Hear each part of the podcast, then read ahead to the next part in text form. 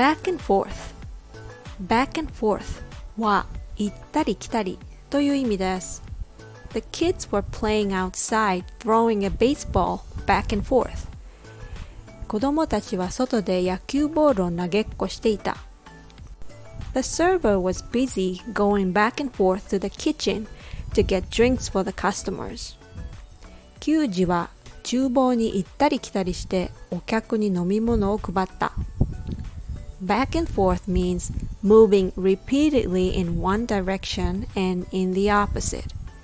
I speak two languages back and forth when I interpret.